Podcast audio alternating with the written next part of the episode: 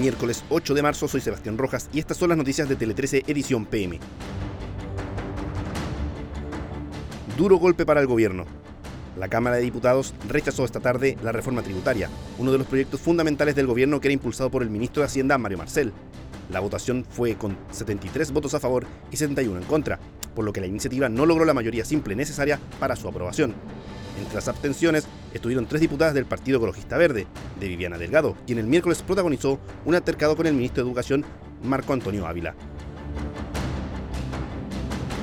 Balacera en el aeropuerto. Esta mañana un grupo de personas ingresó a la losa del aeropuerto de Santiago e intentó quedarse con el dinero de un camión de valores. El hecho provocó una balacera en la que murió uno de los asaltantes y también Claudio Villar, un guardia de la DGAC, que además era voluntario de bomberos. El subsecretario del Interior, Manuel Monsalve, dio un reporte de lo ocurrido y planteó que a falta de nuevas diligencias hay dos personas que ingresaron baleadas a centros asistenciales de la región metropolitana y podrían estar vinculadas al asalto frustrado. Día de la Mujer. En La Moneda, con presencia de invitadas como la expresidenta Michelle Bachelet, se realizó una ceremonia de conmemoración del Día Internacional de la Mujer, en la que el presidente Gabriel Boric señaló avances en la materia de género y anunció medidas para acelerar la ley por el derecho a una vida libre de violencia y un programa de anticonceptivos a bajo costo a través del Senabast.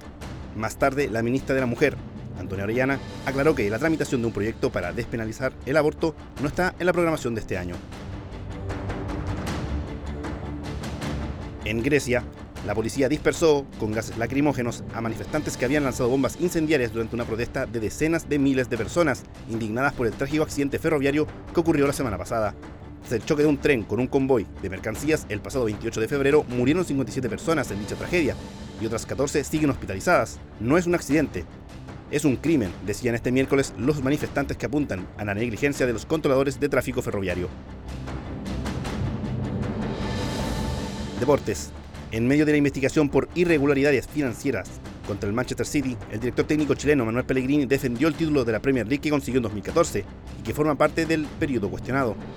El ingeniero aseguró que ese campeonato no está manchado y que lo que pasó en la cancha es indiscutible. Por otra parte, dijo que si la investigación termina con un castigo contra el City, el que salió segundo nunca podrá sentirse campeón. Con esta información damos cierre a este boletín de noticias. Recuerda que siempre hay más en nuestro sitio web t13.cl.